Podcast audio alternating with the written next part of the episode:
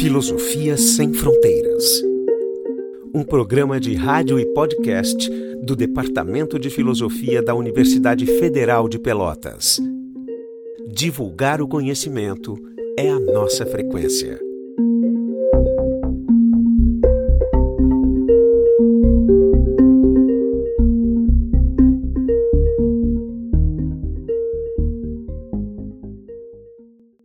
Todos e todas, estamos aqui em mais uma edição do Filosofia Sem Fronteiras.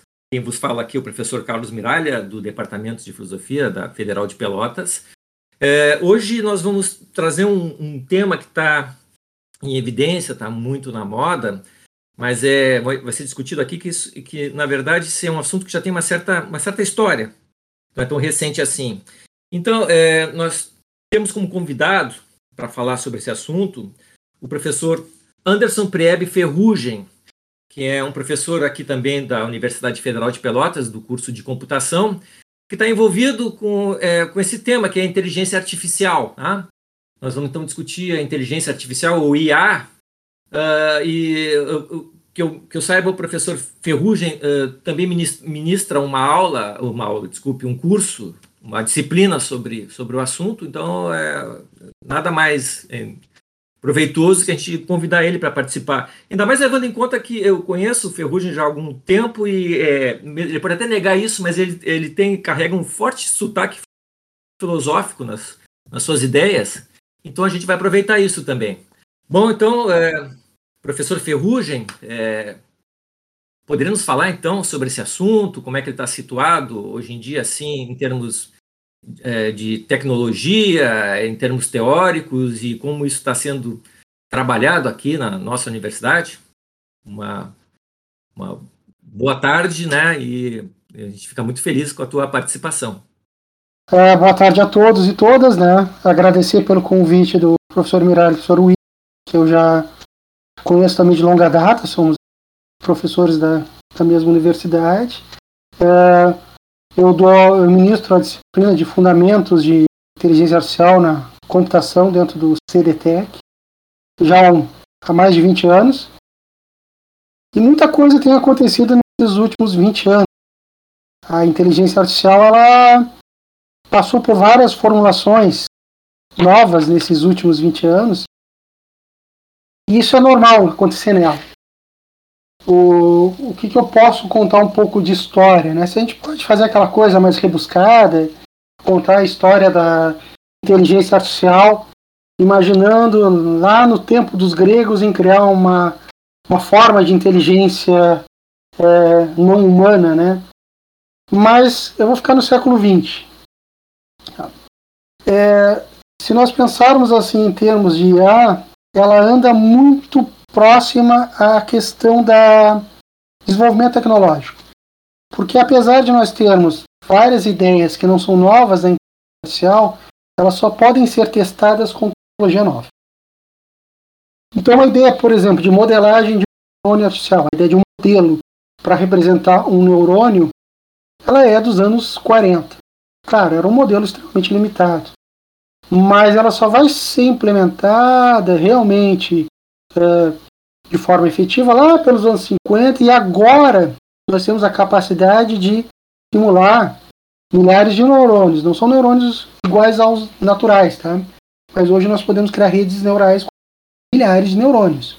Isso há 12 anos atrás era totalmente inviável. Tá? Então muita coisa mudou. A IA que eu conheci lá nos anos 90 não é a mesma IA de agora. As ideias são as mesmas, muitas ideias são uh, mas não é a mesma coisa.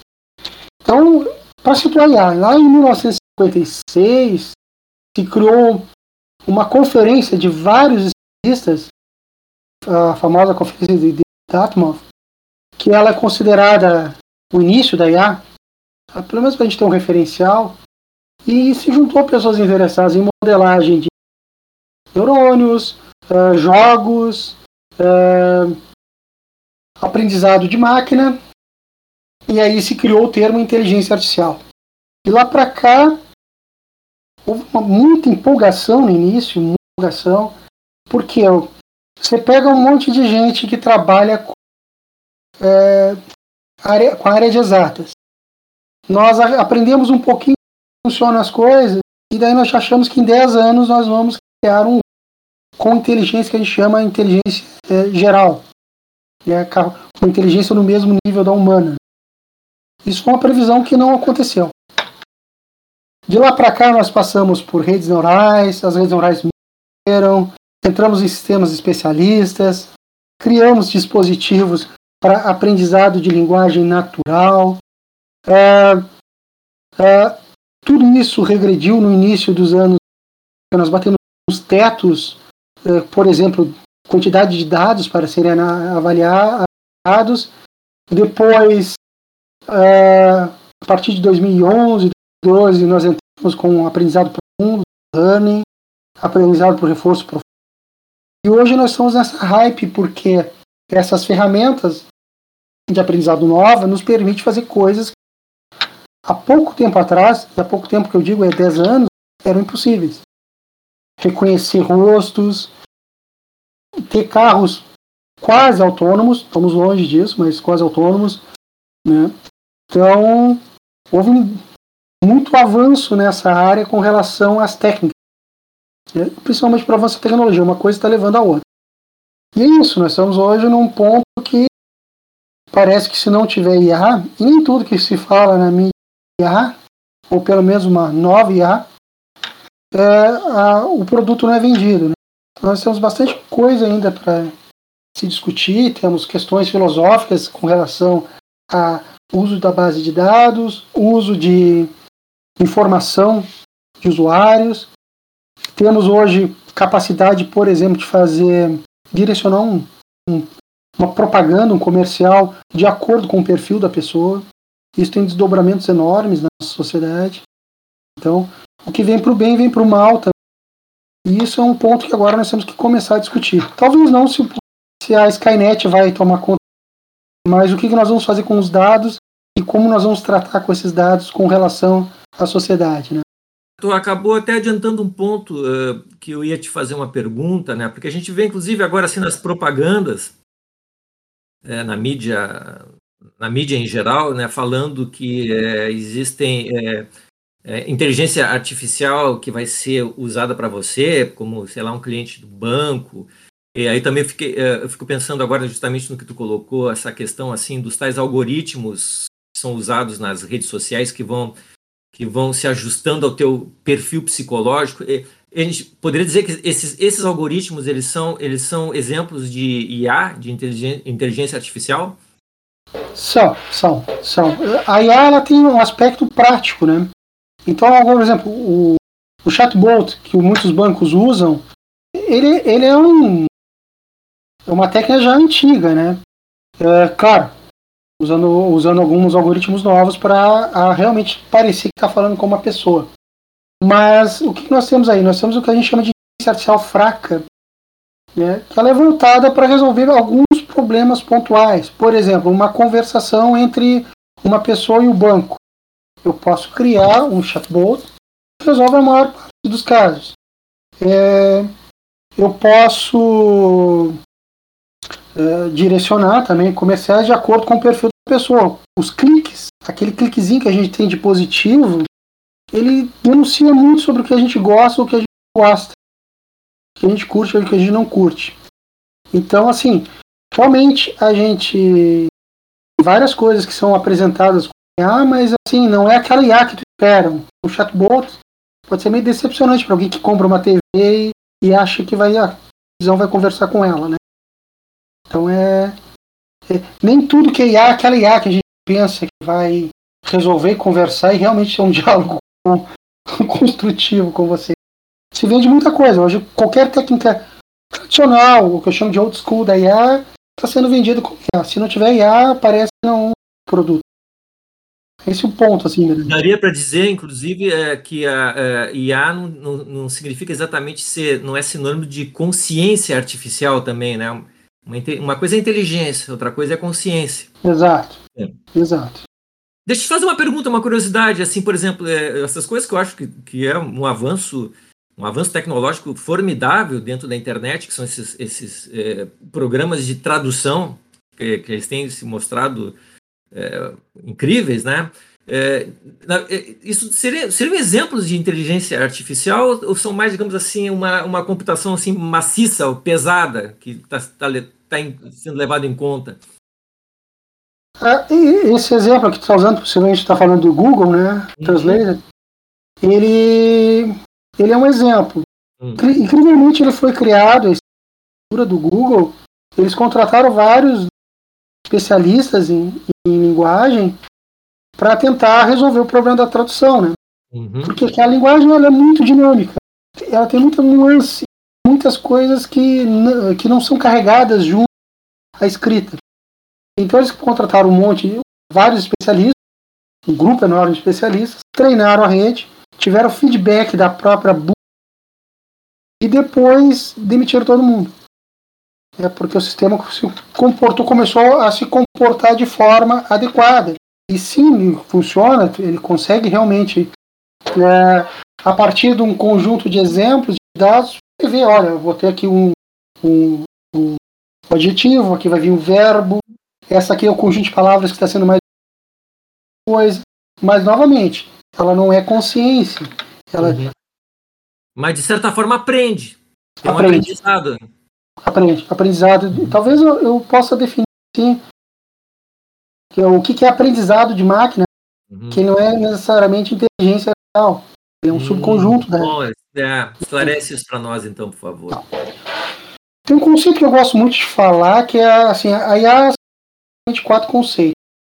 Uh, a ideia de, de sistemas que pensam como seres humanos, que agem como seres humanos, ou pensam de forma racional ou agem de forma racional. Isso é um clássico da definição de A, ou seja, uma definição. São quatro definições. Por quê? Agir como um ser humano não significa exatamente agir de forma racional. Agir como ser humano é uma coisa. Agir de forma racional é seguir um de regras para tomar uma decisão baseada em alguma informação. Não necessariamente pode ser a mesma decisão humana. Né? E a mesma coisa para agir pensar de forma é, racional ou humana. O aprendizado de máquina é um conjunto de técnicas que faz parte do, da grande área da IA. Ou seja, como é que eu faço um sistema inteligente aprender com, com, com o conjunto de dados apresentados. Então, essa é a ideia de aprendizado. Então, não necessariamente eu tenho eh, algoritmos de inteligência artificial que aprendem. Eu posso ter um algoritmo de busca, por exemplo, que ele explora todas as possibilidades dentro de uma árvore usando algumas técnicas, mas não necessariamente tem um aprendizado associado a ele. Certo, certo. Ferrugem, boa tarde, um prazer enorme ter você aqui no, no nosso programa Filosofia Sem Fronteira. Eu, eu sou um apaixonado por tecnologia, sou da, da área de estatística, vivo lado a lado aí os últimos 20 anos, né? Uma outra perspectiva né, da, da parte de tomada de decisão com métodos mais analíticos, vamos colocar assim, e sempre fui curioso aí, né? Não sou pesquisador nem usuário de inteligência artificial, mas eu tenho acompanhado muito essa fusão, né, entre matemática, estatística e computação que surgiu até uma nova perspectiva de profissão, né, chamada ciência de dados, engenharia de dados, arquitetura de dados, e aí por aí vai muitos muitas é, derivações, né? É, tu falaste muito bem que, que a inteligência artificial ela ela está muito intimamente ligada ao avanço da, da tecnologia, mesmo que os princípios já tenham sido é, estudados ali há muitos e muitos anos. Será que teremos assim um marco, pelo menos assim nível de Brasil, com a advinda aí do, do 5G? Como é que é a sua perspectiva aí com a com a, entrada do 5G, relacionando aí com um Brasil como o nosso, que vamos colocar assim que o nível de desigualdade é muito alto. Como é que nós poderemos pensar sobre é, o 5G, a inteligência artificial e a desigualdade no Brasil? Bom, antes de mais nada, obrigado, William. É um prazer estar aqui falando contigo. É... Aí você está tocando num outro aspecto que é muito caro a inteligência artificial, né, que é a questão da desigualdade. Se a gente pensasse em termos de ferramentas, o aprendizado estatístico é um tipo de aprendizado entre então não estamos tão distante assim. É, e houve uma ruptura agora com, com a Lane a partir de 2012, 2011, 2012. É, nós temos um problema grave. Porque a gente sabe que toda ferramenta tecnológica ela pode ser usada para o bem ou para o mal. O que nós temos aqui? Nós temos um país que já é, ele já está numa posição de atraso, e isso é histórico, com relação a outras tecnologias. O que, que acontece quando nós pensamos em inteligência artificial? Se tu pensar do aspecto da linha de produção, qual é o objetivo da linha de produção? Maximizar o ganho, ou seja, reduzir os custos. E, por exemplo, uma das coisas que gera bastante custo e pode gerar também erro então, é o fator humano. Né? Então, dentro dessa perspectiva, o que, que nós temos aí? Nós temos a IA acabando com empregos. Né?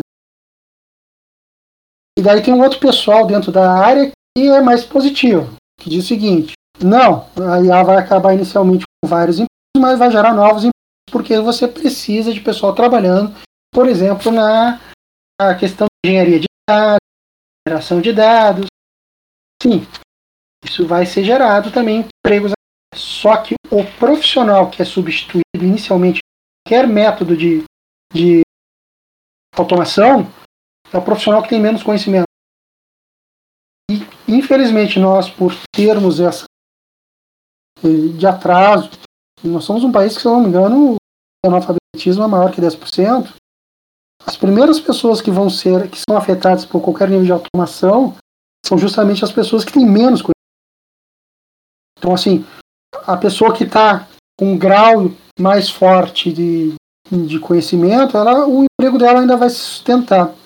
Hoje nós falamos, por exemplo, de robôs construindo casas. Eu não digo essa casa que é feita sobre demanda, mas, por exemplo, uh, temas de, de, de, montagem, tipo fábrica de casas, podem ser substituídos por mão de obra robótica, né? Então vai gerar desemprego na parte do pessoal lá na, na... Claro, no Brasil, isso funciona um pouco diferente.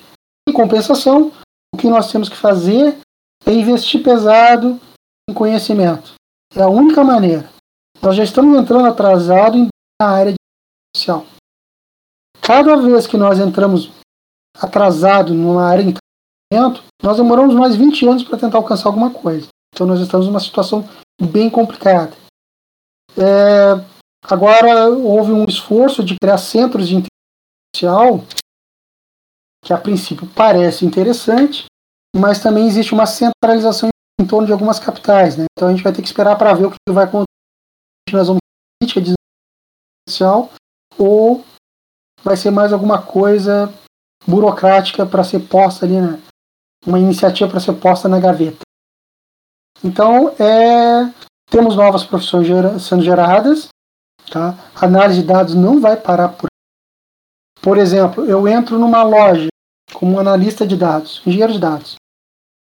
A, loja quer saber qual é o perfil do usuário dela. Vai pegar o dataset, conjunto de dados dessa loja, verificar qual é o perfil do usuário, o tipo de comercial que eu vou lançar para ele para ele comprar um produto, uh, como é que ele, qual é o horário que ele mais interessante de fazer esse comercial. Tem várias coisas que podem ser geradas, mas tudo isso no aspecto mais consumista, né? Por outro lado, nós podemos pensar o seguinte: pequenos produtores, pequenas é, pequenas lojas podem se juntar no que a gente chama de plataforma digital, capitalismo de plataforma. Ou seja, em vez de eu voltar a inteligência artificial para eu posso voltar para esses pequenos grupos e auxiliar esses pequenos grupos com essa tecnologia. Então lá o cara que produz é, feijão lá no interior.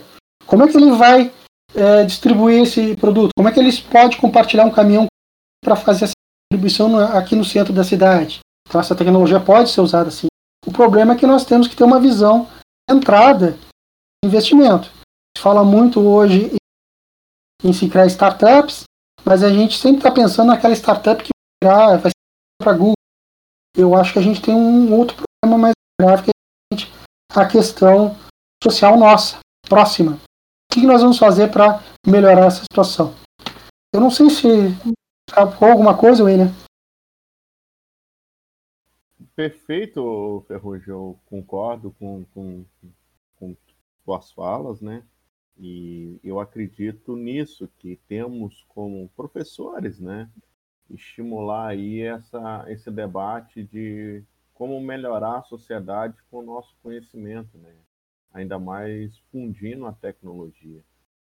Eu até vou fazer um, uma sugestão para o meu amigo Ferrugem aqui, da gente pensar um hackathon aí de, de para problemas regionais, desafios aí multidisciplinar, vários alunos, filosofia, computação, agronomia, soltar um tema lá e premiar aí com livros, com, com alguma coisa, seria um estímulo aí para alguns problemas de desigualdade que nós temos aqui na região. Né? Colocar na prática aí os nossos conhecimentos estatísticos, inteligência artificial, filosofia, seria interessante aí. Só um, um desafio aí. Tô dentro, tô dentro. É o tipo de coisa que eu, eu acho que a, a, a universidade ela tem que entrar dadas com a população, né? Pode se distanciar dela, não que a gente não possa fazer pesquisa de ponto, eu pode fazer as, ambas as coisas, mas a gente não pode esquecer do aspecto social, do impacto na sociedade. Então, nós temos muita uma gurizada aí que quer entrar, quer estudar estatística, quer estudar matemática, quer estudar filosofia, tá? e e às vezes não tem um acesso. Então a gente, a gente tem que pegar junto aí. Mais ainda, talvez começar com hackathon na idade e depois fazer uma em ensino médio, por exemplo, e agregar com as escolas ensino médio, segunda. Eu acho que seria uma coisa também interessante. Mas, por exemplo, William, vamos, vamos pensar em alguma coisa assim, nesse aspecto. Ferrugem, assim, na tua perspectiva, como é que nós deveremos é, trabalhar com, com a inteligência artificial, assim, na parte de ensino? Como é que seria uma estratégia, né?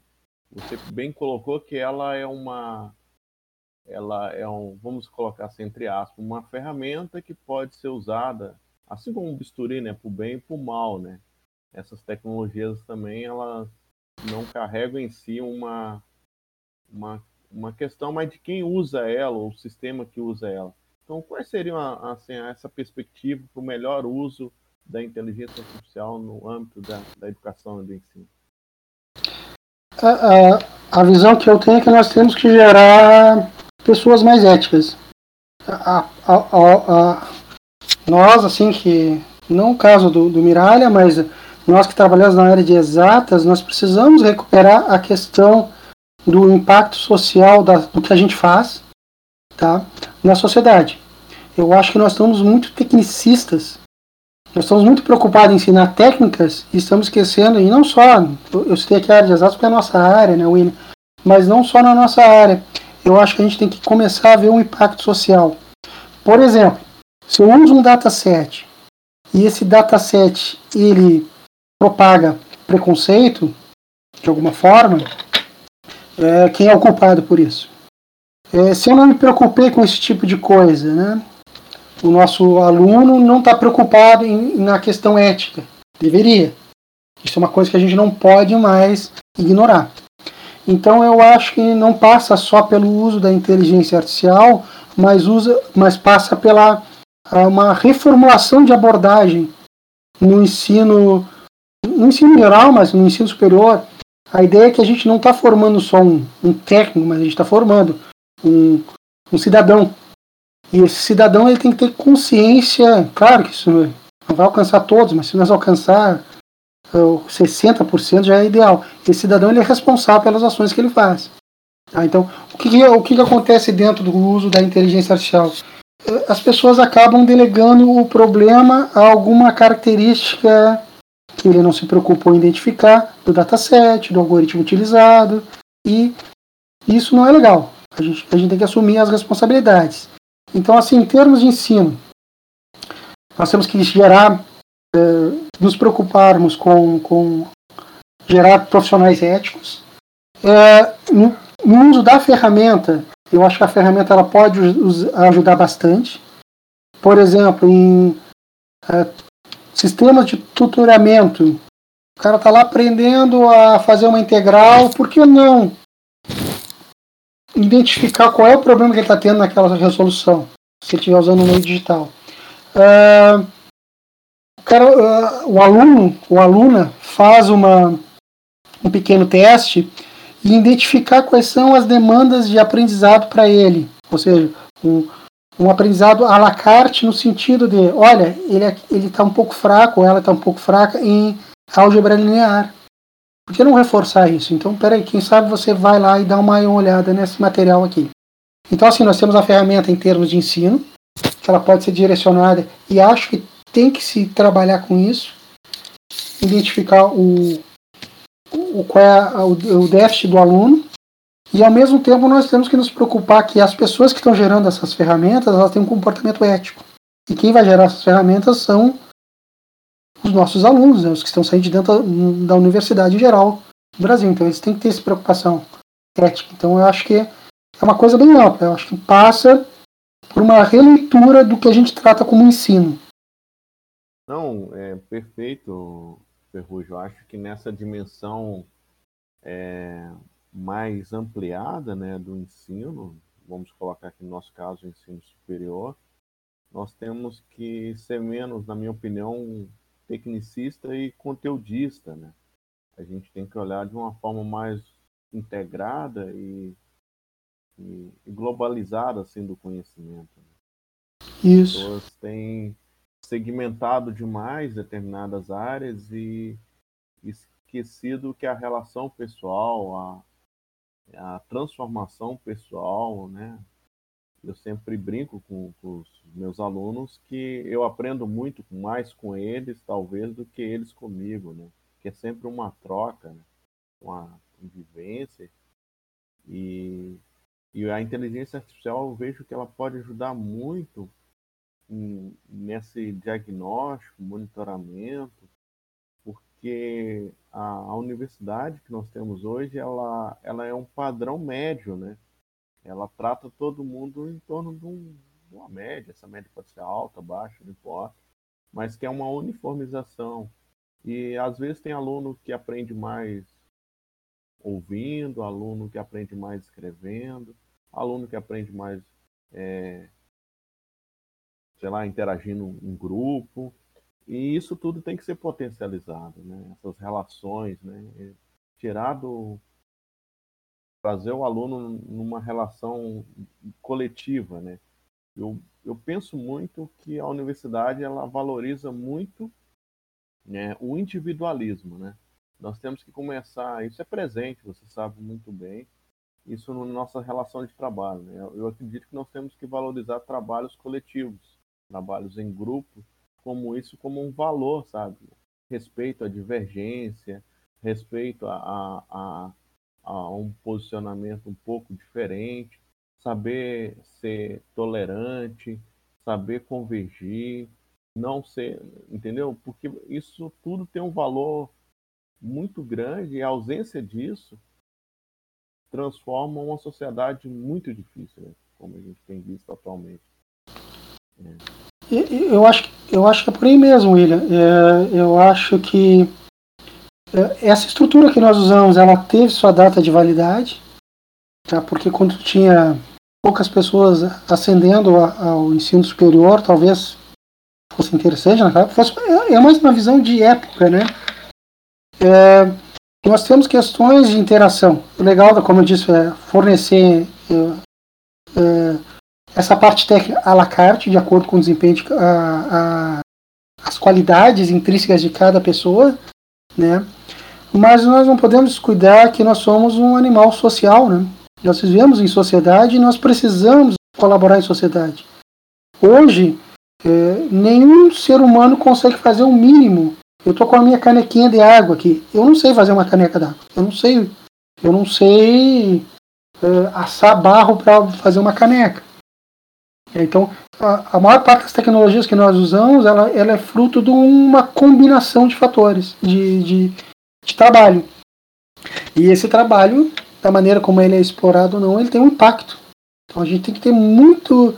Nós temos que formar cidadãos para que tenham essa noção. Essa questão de conteúdo, legal, é interessante, mas o conteúdo ele tem que vir contextualizado. Então, qual é o impacto de eu utilizar, por exemplo, uh, uh, os Estados Unidos teve um plano de saúde que estava preocupado em assessorar pessoas que tinham demanda muito grande por, por uh, utilizar médico mesmo, ir no médico.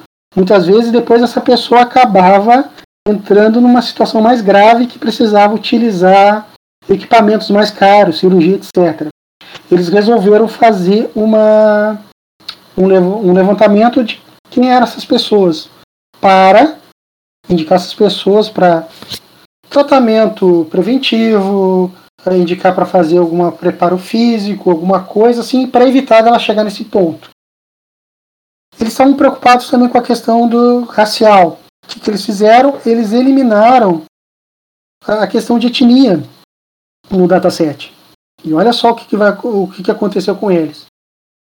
Pessoas brancas acabaram, isso nos Estados Unidos, né, acabaram sendo mais orientados ou de forma total sendo o, grupo majoritariamente era de pessoas brancas e eles não tinham percebido isso, mesmo tendo lá o, o algoritmo não sabendo que quem tinha etnia X ou etnia Y.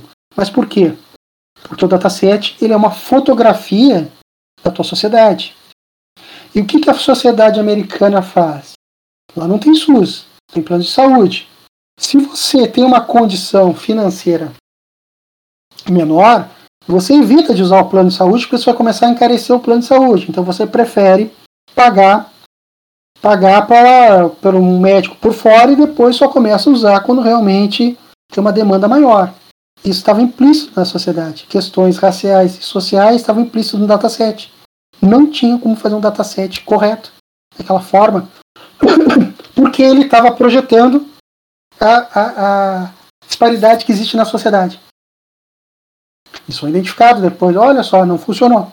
Porque o dataset retratava, é uma fotografia da sociedade. Se a sociedade é desbalanceada, o dataset também é. Ferrugem, vou aproveitar, vou fazer um, um, uma reflexão contigo, com o Miralho, o Lucas também, o grande Lucas, aluno aqui da, da filosofia e nosso grande colaborador aqui no, no programa. O que nos dá é... suporte técnico total aqui. Com certeza, o Lucas é fundamental nesse projeto. Eu estava refletindo um tempo atrás, assim, há muito pouco tempo atrás, as ferramentas que fazem com que nós aceleramos ainda mais né, nossas atividades. Eu, eu uso assim com muita, eu, eu sou apaixonado por tecnologia, mas eu uso de forma muito, muito, é, vamos colocar assim, com muito receio. Né? Eu não implemento na minha vida eu gosto de uma vida simples, lenta e, e, e mais criativa. E eu percebo algumas tecnologias, assim, aceleração de voz, a próprio áudio mesmo na comunicação, é, faz com que as pessoas cada vez mais estão acelerando, assim, querendo, ah, mas eu ganho tempo. Eu penso o contrário, assim, eu acho que nós temos que ter uma sociedade mais desacelerada mais reflexiva e, e, e, mais com empatia do outro, né? Eu, eu, eu sinto muito mal quando alguém não tem tempo para me escutar o que eu poderia dizer, porque eu gosto de escutar qualquer colega, qualquer amigo na completude, não com celeridade. E eu sinto que a sociedade está indo para um caminho muito acelerado, né, por essas tecnologias, né, em diversos formatos. E, por outro lado, há um, um, um reflexo, né, que não sei se é causa ou efeito, não, não tem como fazer, mas um alto índice de pessoas mais deprimidas, ansiosas, estressadas, porque não se encontra nesse mundo de transformação, né? Eu enxergo hoje que nós estamos vivendo, como tu bem colocaste, uma transição muito rápida de tudo que a gente já viveu, experienciou, por algo ainda que a gente nem sabe ao certo aonde vai parar, né? E essa aceleração das coisas, que eu acho que é muito bem para a tomada de decisão, mas não para a minha vida no dia a dia. Né? Eu gostaria de almoçar com minha hora, uma hora mesmo, comer devagar, gostaria de ter meu tempo de leitura. Então, eu, eu tento fazer assim na minha vida, mas a grande maioria dos alunos, dos meus colegas mesmo, né, não conseguem administrar devido porque estão indo num ritmo acelerado que dizem que é imposto, né? Mas como é que você consegue relacionar essa questão assim?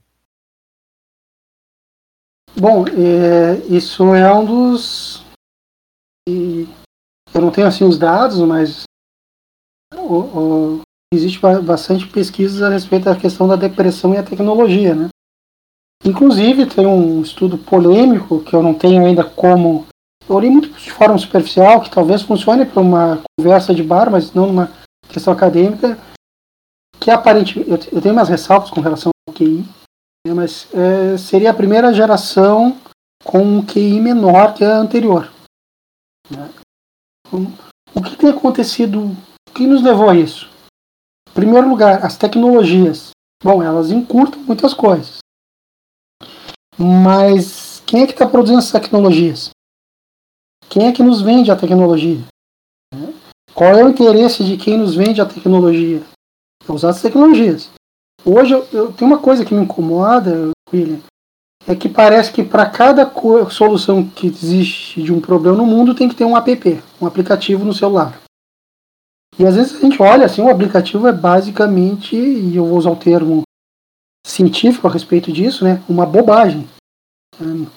Ele simplesmente ocupa espaço de memória, ele tá vende propaganda e às vezes é não é, ele não acrescenta em nada ao que ao, à resolução do problema. Às vezes é uma planilha que tu vai preencher lá e não ajuda em nada. Então, assim, nós temos que ver realmente se nós estamos usando as tecnologias de forma correta. As pessoas que estão nos vendendo a tecnologia estão felizes. Toda vez que você acessa lá a sua rede social, dá um clique e tem que postar uma foto para cada coisa que faz, elas estão felizes. Estão usando o, o, o produto delas e fornecendo material, informação sobre vocês, sobre nós em geral. É, mas isso será que é o que nós precisamos? O que, que nos faz, é, o que vai, o que, onde nos leva essa, essa forma de pensar, essa aceleração? Às vezes você vai, ver assim que grande parte das pessoas estão correndo, às vezes, por coisas que não são necessárias. Nós não estamos treinados para esse tipo de coisa e quem está nos treinando são as pessoas que querem vender o produto. Então, eu acho que isso é um problema. Eu acho que a nossa sociedade está passando por um ponto de ruptura que nós vamos ter que daqui a pouco dizer, olha, não basta. Eu acho que que nem a gente fez com os alimentos, né? Nós precisamos de um alimento mais saudável, nós precisamos de tempo com mais qualidade. Onde é que começa a minha, minha vida pessoal e termina o meu trabalho? Como é que está acontecendo essa superposição? Então, sim, eu acho que está problemático. E a nossa geração, assim, não está muito adaptada para esse tipo de coisa. O, pessoal mais novo está aceitando isso como naturalidade, o que é ruim. Porque eles estão com 20 anos, quando estão com 30 anos já estão estado de depressivo, né? Grande. Então, é, é uma, é uma situação bem complicada. Novamente entramos na questão de tecnologia, até onde a tecnologia me serve ou até onde eu sirvo a tecnologia, né? Eu acho que essa é a grande questão atual. É, boa tarde, Ferrugem, é o Lucas que está falando agora. Eu acho engraçado essa tua fala. Os jovens fazem consumo de, de tecnologia sem, sem pensar no, no, impacto, principalmente os jovens. E eu vejo muito nesse negócio da da, da Amazon, a Alexa e vários outros que eles vendem, sabe? O pessoal compra barato, não é uma coisa muito cara. E E, por exemplo, a Alexa, ela te auxilia em tudo, em lista de mercado, teus horários, ela meio que te monitora. E é tudo conectado. A Alexa está conectado, conectado no teu celular e, e tu, tu usa isso sem, sem pensar. Tipo, tá sendo monitorado por um. Nem sabe por quem, sabe? Por quem te vendeu aquilo, ou para quem, quem é vendido teus dados, sabe? Tu, é um consumo que tu não pensa nisso. Sim. Só quer comprar aquilo, e aí é uma coisa muito imediata, também. Tu compra e usa uma semana e depois já, já deixa de lado, assim, não, não, não usa mais. Mas mesmo assim ele, ele segue coletando informações de, de tudo que tu tá fazendo na tua vida. Exato, e assim, é, é pirâmide de Marvel, né? Acho que o pessoal da, da administração. Tu cria um desequilíbrio, uma insatisfação teu, é, no consumidor. Ele vai lá, compra aquilo ali, alcança a satisfação e volta de novo para o ponto de desequilíbrio. Né? Então é um ciclo vicioso que, se eu quero vender o meu produto, beleza. Eu quero te manter nessa situação, mas eu acho que a gente tem que fazer uma espécie de alcoólicos anônimos do uso de tecnologia. Será que isso está me fazendo bem? Será que eu sou uma pessoa adaptada a esse ritmo? Eu posso gostar, como o William citou ali, coisa mais leve. Ou eu acho que eu sou adaptado e na verdade não sou. Eu sou condicionado a esse, a essa, a esse comportamento. Então é, é, é interessante. É, eu não estou dizendo que a ferramenta não, não, é legal. Agora mesmo meu reloginho diz que eu estou muito sentado aqui, na verdade eu não estou parado. Tô passando meus dados aqui pelo meu relógio digital que eu tenho que estar tá carregando. O outro não precisava fazer isso. Uh, mas tem coisas que são desnecessárias, não, não, não são importantes. E por isso que comprar a Alexa e usar ela é tão rápido. Porque ela não vai te dar a satisfação que tu espera. Procura uma satisfação que tu não vai encontrar. Então isso é, é bem problemático. Assim. E, e, como eu disse, é de interesse do usuário ou de interesse do vendedor essa, esse condicionamento?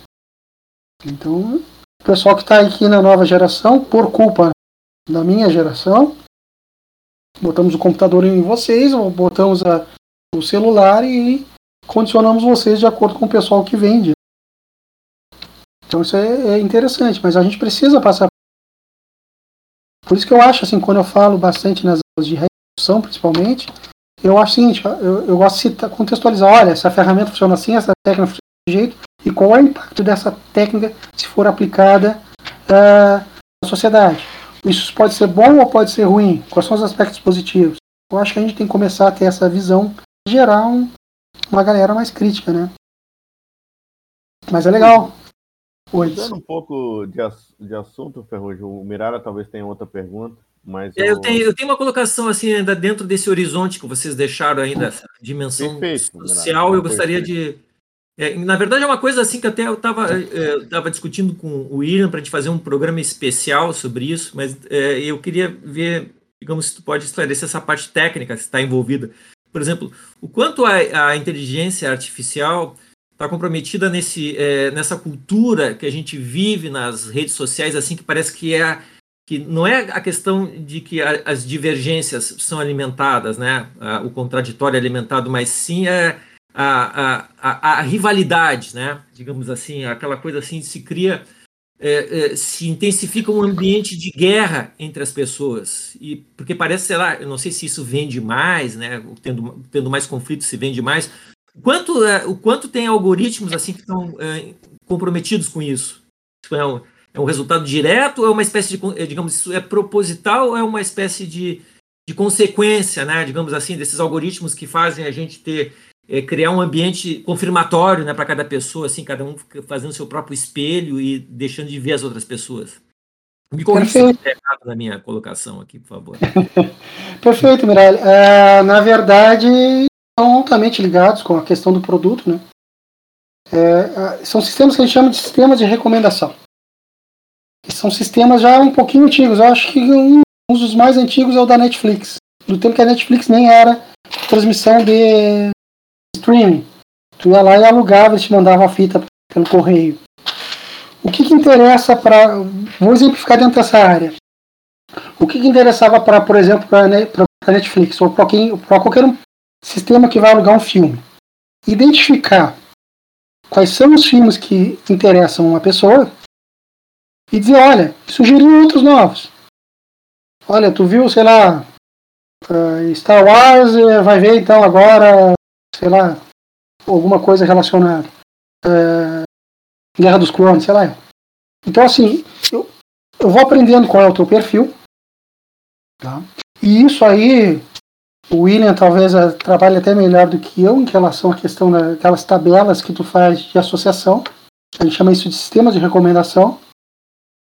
E eu posso identificar, por exemplo, que você, Miralha, tem o mesmo gosto para termos de filmes que eu e o William juntos.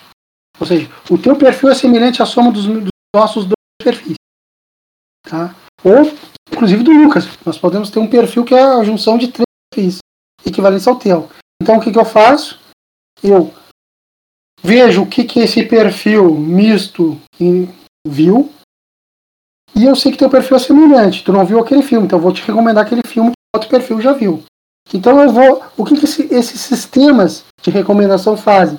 Eles identificam necessidades. O que, que se fez durante. se fez. Uh, de que forma isso evolui?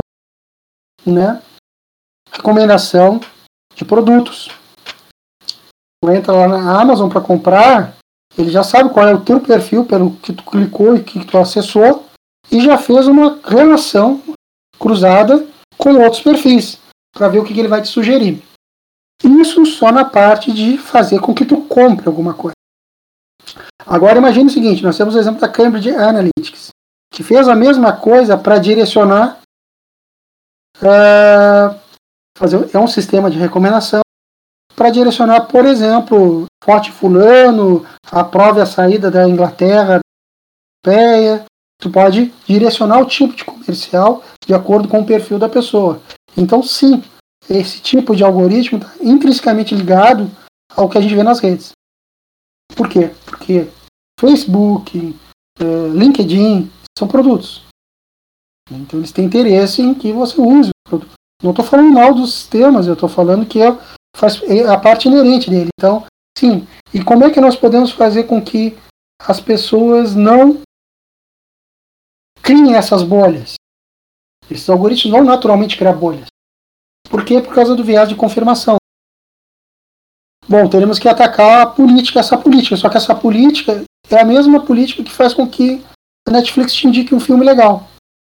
Então existe um conflito de interesse entre o usuário e o quem está vendendo o produto. É bem complicado, é uma área bem complicada de se, se, se debater. Eu é. não tenho resposta para é, isso. Não, é, achei perfeita a tua colocação, assim, pelo menos ficou mais claro para mim, isso, digamos, em parte também explica assim, o, o, quanto a democracia pode ficar em risco né, com esse tipo de ambiente sendo, é, sendo intensificado, né, sendo promovido. Com certeza, com certeza. Tu cria bolhas e não cria espaço para o contraditório, né? E não tem como dentro dessa perspectiva de que está se criando, usando esses, esses sistemas para direcionar as pessoas para bolhas, na verdade está direcionando. Imagina o, o, o, tem bolhas que são de, de, pessoas que têm perfis semelhantes que são agrupadas. Cara, isso é assim, eu, eu costumo falar o seguinte, é muito legal, eu entro aqui no e faço uma busca lá, processamento imagem. Entrega geralmente artigos que são interessantes para mim, quando eu estou usando aqui o logado. É, só que a mesma coisa que é muito legal para eu descobrir coisas da minha área é péssima para a gente quando a gente está falando em termos sociais. Porque se eu procurar aqui, por exemplo, é, sei lá, pessoas que gostam de rugby, ele vai só começar a me entregar coisa de rugby. Rugby rugby. O futebol, o vôlei, etc. Eu estou botando aqui para não botar nenhum exemplo político. Então, eu, eu vou alimentando meu viés de confirmação, viés de confirmação, cegueira de viés de confirmação enorme. Isso é problemático. E assim, essa solução vem de, quem produz essas redes, né?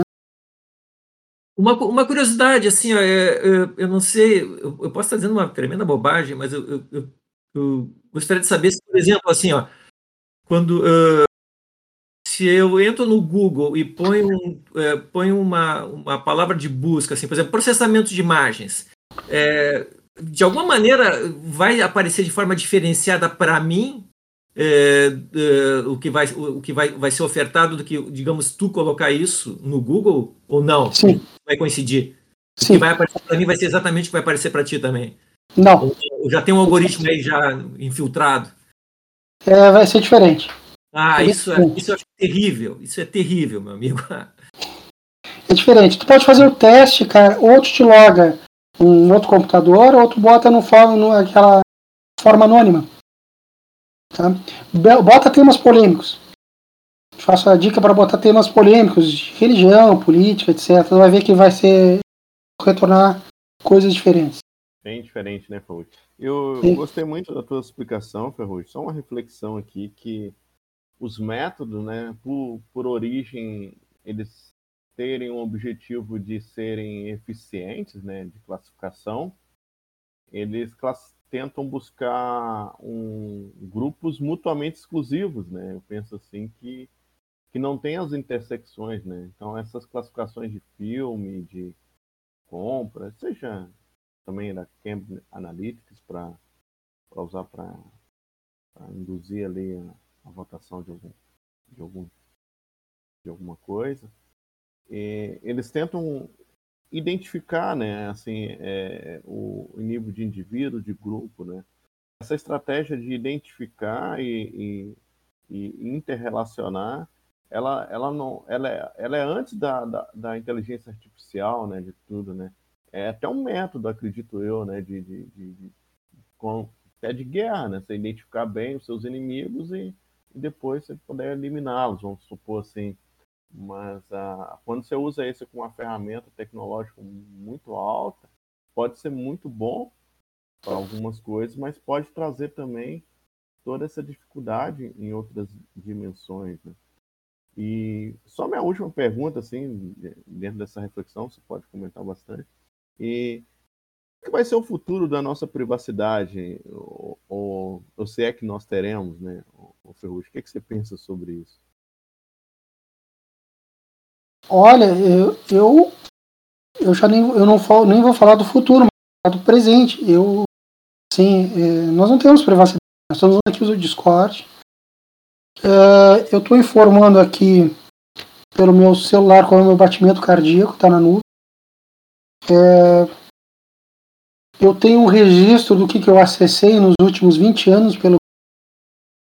Né, eu, o que, que seria Privacidade. Se eu andar na rua, eu tenho sistemas de, de reconhecimento de imagens que pode reconhecer meu rosto, ou seja, traçar por onde eu ando. Se eu ando com o GPS do celular ligado, eu tenho a, a, os locais por onde eu andei. Né? Então, assim, se nós pensarmos, uh, nós não temos mais uh, a tal da privacidade. Né? Por quê? Porque tu está passando essa informação de forma aberta, assim, como a gente conversou, como, como o Lucas comentou ali, é natural, a gente nem se preocupa. E se a gente se preocupa muito, eles perguntam se vai aceitar os cookies ou não, né? Se não aceitar, não entra naquele site. Então, nossa, nossos dados, eles estão tão dispersos para tantos sistemas é, utilizando essa informação que é extremamente difícil falar em privacidade. É, uma pessoa, olha, uma pessoa que usa, por exemplo, Facebook, onde é que está a privacidade dela? Está abertamente passando informação que ela acha que está maquiando ali, mas ao mesmo tempo está dando like em imagens, curtindo certas coisas que vão fazer o levantamento do perfil. Então, eu não sei se nós vamos trabalhar com privacidade. E isso é um problema todas as ferramentas que nós temos hoje, e eu vou, agora eu vou em fundo, assim, matemática, escrita, elas são muito boas para acabar com a privacidade, né? O pessoal já fazia há muito tempo censo. Qual era o objetivo do censo, né? Saber quantos tem, quantas pessoas tem em tal local, se eu tenho que reforçar a guarda naquele local, se eu tenho que botar mais um, um, um sistema ali, uma arena de jogos pessoas se matarem. Ou seja, as nossas ferramentas que nós somos tão orgulhosos, escrita, matemática, elas também têm seu lado é, de controle. Então, é uma maneira de controle. A própria burocracia ela acaba virando uma forma de controlar a pessoa e não deixar ela parar para pensar em outras coisas. Ela está tão ocupada com a burocracia. Nós estamos entrando numa zona meio perigosa com relação a isso. E mais ainda, nós estamos abrindo mão uh, da, dos nossos dados. Antes, quem controlava nossos dados era o Estado. Agora, nós estamos abrindo para todas as empresas né, que gerenciam. Então, eu acho muito complicada a questão da, da privacidade. Eu acredito até que ela já tem ido embora e a gente não percebeu. Mas é uma coisa que tem que se elevar, tem que se existe a União Europeia está trabalhando em cima disso de manter a privacidade. É, não os meus dados não podem ser largados de qualquer forma, não pode ser usado sem meu então, são coisas que a gente tem que começar a trabalhar em termos de lei mesmo. Então, nós temos que garantir via lei que isso é crime, que as pessoas que não teve uma loja que o pessoal estava usando reconhecimento facial para quem entrava na loja para oferecer produtos no celular, coisa assim. Tá? Ou seja, uma invasão total de privacidade.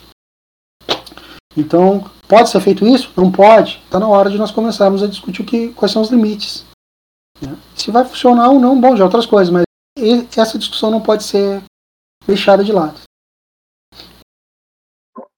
É, deixa eu fazer uma, só uma colocação assim também por curiosidade. Então, é, o é, Ferrugem, de certa maneira, aquele filósofo da computação, o Jaron Lanier, não sei se é essa pronúncia, que ele tem um livro famoso que é aquele 10 razões para tu sair das redes sociais, ele, ele não sintetiza assim, é, de certa forma, essas preocupações que tu lançou agora aqui para nós? Por exemplo, que por exemplo, as redes sociais estão tirando a nossa privacidade e estão deixando as pessoas cada vez mais burras. Ah, é, eu não queria entrar no, no espaço achismo, mas sim, o Renier, ele tem. Ele concordo com o Renier. É, dos caras lá da realidade virtual. É, sim, porque nós temos, nós temos cegueira de grupo, viés de confirmação, ou seja, nós não temos o espaço para discutir pontos diferentes. É, e estamos condicionados a a ficar dentro daquele grupo e a gente sabe quando a gente está num grupo e a gente discorda um pouquinho, vem alguém por trás e nos dá um, um tapa no pescoço e diz para a gente se acomodar de novo. Então é cada vez mais difícil a gente sair dessa coisa que nós criamos. Então é, é complicado. Eu acho que as redes sociais elas são complicadas. Elas são redes de é, que servem para nós nos expor e tentar suprir uma necessidade, como o William tinha comentado ali, que é tipo contato mesmo. Somos animais sociais. Nós precisamos do contato. Mas é como uma armadilha também ao mesmo tempo, né? É que se serve dessa necessidade nossa. Exato, nós temos. Até mesmo, só uma parte assim, Mira, até mesmo antes da tecnologia, da inteligência artificial, só que o nosso alcance, né, como animais, ele era restrito a 50, 150 pessoas, né, de interação mais intensa. Só que eu acho que com a tecnologia nós passamos a, a ter uma interação assim com grupos muito grandes, né? E às vezes as pessoas nunca tiveram contato pessoal, né? Então, estão na mesma rede, né? Vamos colocar assim. E, e estatisticamente, eu estava lendo um trabalho, basta cinco pessoas muito próximas de vocês afirmar algo a alta probabilidade de você também afirmar algo. Né? Então a gente é muito condicionado às pessoas que a gente mais ama, né? que a gente mais convive. Se você começar a conviver com, com, com é muito difícil, não, não é um determinismo, mas é probabilístico. Quer dizer, alguns conseguem conviver com pessoas que pensam diferente e não mudar, mas uma boa parcela da população não. Ela é susceptível, né? Eu acho que é isso que eu, a reflexão que eu, que eu consegui ver com o Ferrugem traz também.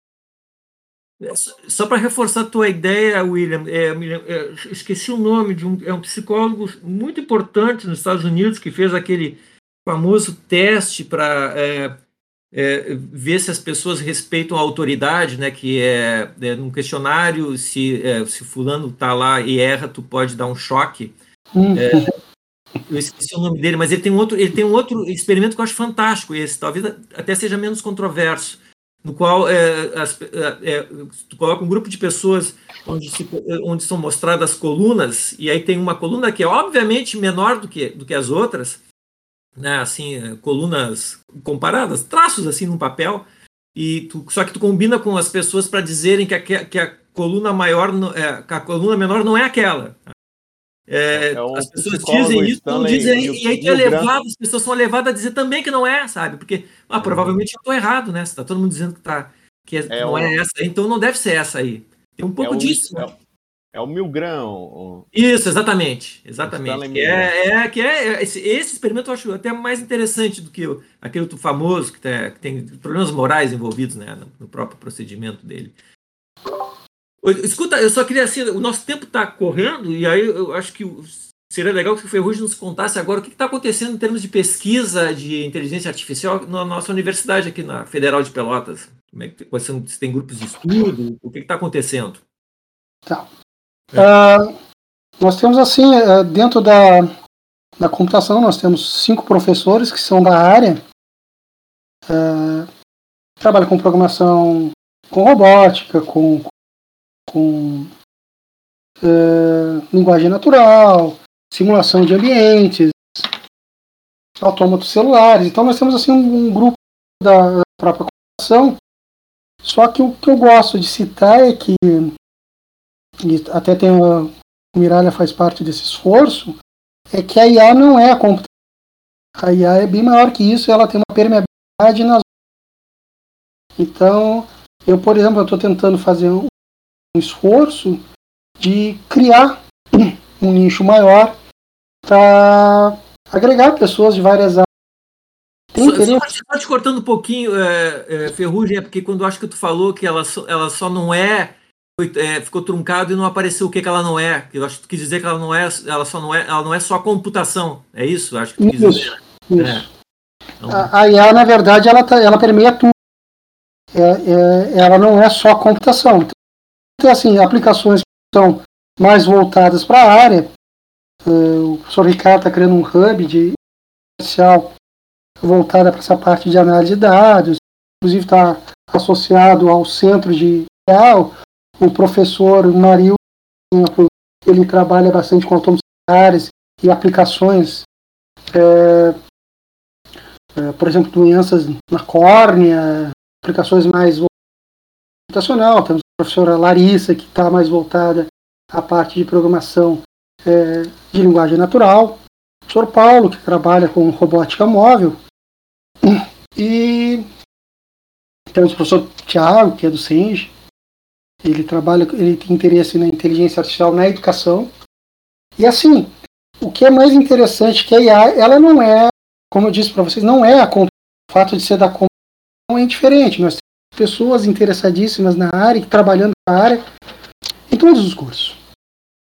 E uma das coisas que me trouxe para a IA foi justamente essa questão de eu posso falar de sociologia, posso falar de filosofia, posso falar de matemática, posso falar de estatística dentro da IA. Então, nós temos esse aspecto de tentar juntar o máximo possível de uma força-tarefa para poder resolver aquele problema do nosso que, que o William citou do nosso déficit da área, mas não precisa ser assim, ó, vamos construir um sistema é, de indicação, é, de recomendação de, de alguma coisa. Tem várias aplicações.